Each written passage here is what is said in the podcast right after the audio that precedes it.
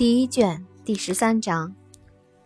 亲爱的，第二天吃早饭的时候，贝内特先生对太太说道：“我希望你吩咐管家把晚饭准备的好一些，因为我料定家里要来一位客人了。”你指的是谁，亲爱的？我真不知道有谁要来，除非夏洛的卢卡斯碰巧会来看看我们。我想，我拿平常的饭菜招待他就够好的了。我不相信他在家里经常吃的这么好。我说的这位客人是位先生，又是个生客。贝涅的太太两眼闪射着光芒。一位先生，又是个生客，准是宾利先生。哦，简，你从来没露过一点儿口风，你这个狡猾的东西。啊，宾利先生要来，我真是太高兴了。不过，天哪，不巧，今天一点鱼也买不着了。莉迪亚，好宝贝儿，帮我摇摇铃儿，我这就吩咐希尔。不是宾利先生要来，丈夫说道。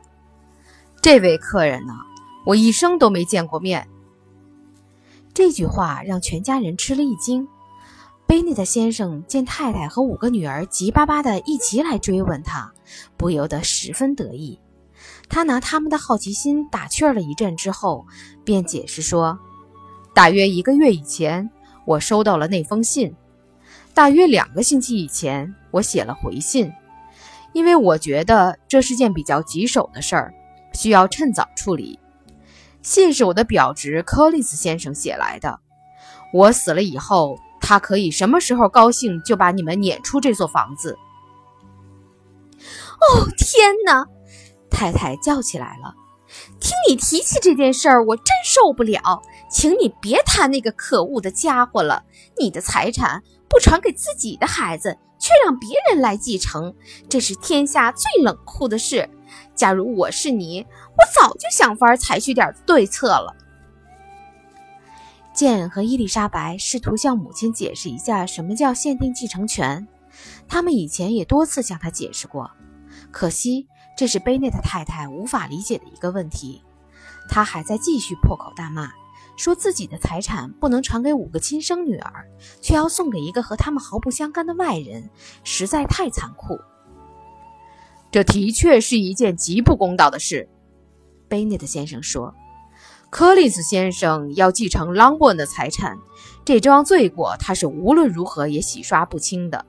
不过，你要是听听他这封信，了解一下他如何表明心迹，你就会消掉一点气。不，我肯定不会。我认为他给你写信本身就很不礼貌，又很虚伪。我就恨这种虚伪的朋友。他为什么不学他爸爸那样跟你吵个不休呢？哦，是啊，他在这点上似乎还有些顾全孝道，这你从他的信里听得出来。肯特郡威斯特哈姆附近的亨斯福德，十月十五日。亲爱的先生，你与先父之间发生的局域，一直使我感到忐忑不安。自先父不幸去世以来，我屡屡想要弥合这裂痕。但是，一度却犹豫不决，心想：一个先父一向与之以仇为快的人，我却来与其求和修好，这未免有辱先人。听啊，贝内特太太。不过，我现在对此事已打定主意，因为算我三生有幸，承蒙已故刘易斯·德布尔爵士的遗孀凯瑟琳·德布尔夫人的恩赐。我已在复活节那天受了圣职，凯瑟琳夫人大慈大悲，恩重如山，提拔我担任该教区的教士。今后我当竭诚努力，感恩戴德，侍奉夫人，随时准备奉行英国教会所规定的一切礼仪。况且我作为一名教士，觉得有责任尽我力之所及，促进家家户户敦睦交好。在这方面，我自信我这番好意是值得高度赞许的。而我将继承 longbon 财产一事，请你不必介意，也不必导致你拒绝接受我献上的橄榄枝。我如此侵犯了诸位令爱的利益，只能深感不安，请允许我为此表示歉意，并请先生放心，我愿向令爱做出一切可能的补偿。此事容待以后详议。倘若你不反对我种门造访，我建议于十一月十八日星期一四点钟前来拜谒，亦或在府上叨扰至下星期六为止。这对于我毫无不便之处，因为凯瑟琳夫人绝不会反对我星期日偶尔离开教堂一下，只要另有教士主持当天的事务。仅向尊夫人及诸位令爱表示敬意。你的祝福者与朋友，威廉·柯林斯。因此，我们四点钟就要见到这位求和修好的先生了。贝内特先生一面叠信，一面说道：“我敢担保，他像是个极有良心、极有礼貌的青年。要是凯瑟琳夫人能如此开恩，让他再上我们这儿来，那他无疑会成为一个可贵的朋友。他讲到女儿们的那几句话，倒还说得不错。要是他当真想给他们补偿补偿，我绝不会阻拦他。”虽说很难猜测他想如何补偿我们，剑说，但他这番好意也真是难得。伊丽莎白感觉最有趣的是，柯林斯先生对凯瑟琳夫人是那样顶礼膜拜，而且好心好意的随时准备给教民举行洗礼、婚礼和葬礼。我想他一定是个古怪人，他说，我真摸不透他。他的文笔有些浮夸，他为继承财产表示歉意，这是什么意思呢？即使他可以放弃，也别以为他肯那么干。他是个明白人吗，爸爸？不，亲爱的，我想他不是的。我看他很可能恰恰相反，他心里有一种既卑躬屈膝又自命不凡的口气，这就很说明问题。我真想见见他。从写作的角度来看，Mary 说，他的信似乎找不出什么毛病。橄榄枝这个概念虽然不新颖，可我觉得用的倒很恰当。在凯瑟琳和莉迪亚看来，那封信也好，写信人也好，都没有一点意思。反正他们的表兄绝不会穿着红制服来。而好几个星期以来，他们已经不乐意与穿其他颜色衣服的人结交了。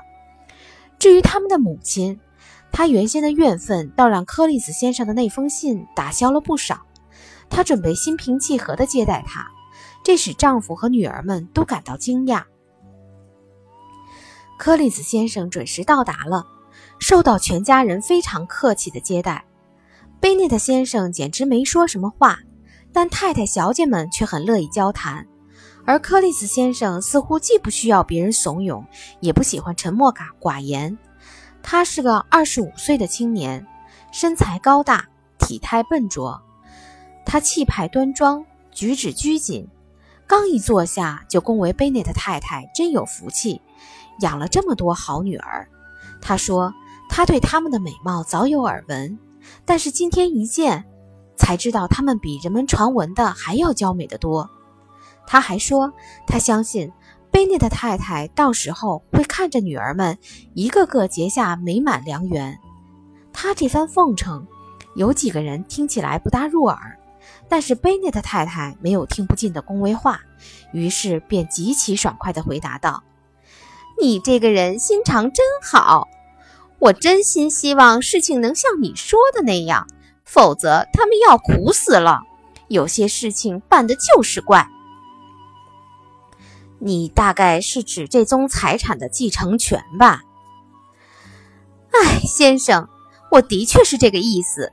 你得承认，这对我那些可怜的女儿是件伤心的事儿。我并不想责怪你，因为我知道，如今这个世道，这种事儿完全靠运气。财产一定要限定继承人。那就不知道会落在谁手里了，太太。我深知这件事苦了表妹们，我在这个问题上有不少话要说，但是又不敢孟浪造次。不过，我可以向小姐们保证，我是来这里向他们表示敬意的。现在我不想多说，或许我们处熟了以后。他的话让招呼开饭的叫声打断了，小姐们都相视而笑。柯利斯先生爱慕的不仅仅是这些小姐，他还把客厅、饭厅以及屋里所有的家具全部审视了一遍，赞美了一番。听了这一句句赞美之词，贝内特太太本该开心才是，怎奈他看出对方已把这些东西视作自己未来的财产，因此又使他感到羞辱。柯林斯先生还对晚餐赞赏不已，请求主人告诉他究竟是哪位表妹烧的这一手好菜。这时，贝内特太太纠正了他的错误，声色俱厉地对他说。